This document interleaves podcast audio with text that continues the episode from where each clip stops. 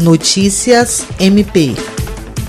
Proposto pelo Instituto Ecumênico Fé e Política do Acre, o manifesto Acre Vacina para Todos Já foi lançado na terça-feira e recebeu a adesão do Ministério Público do Estado do Acre, entre outras instituições. O procurador adjunto para assuntos jurídicos, Sami Barbosa Lopes, assinou o documento que reivindica a celeridade na vacinação contra a Covid-19 e campanhas contra a desinformação em torno das vacinas. Barbosa declarou que estamos diante do maior desafio da humanidade desde a Segunda Guerra Mundial e que as armas que nós temos são a inteligência, distanciamento social, máscara e vacinas, e que vidas poderiam estar aqui hoje se a vacina tivesse chegado a tempo.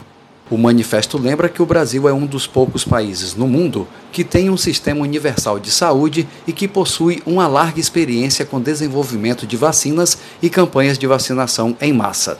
Jean Oliveira, para a Agência de Notícias do Ministério Público do Estado do Acre.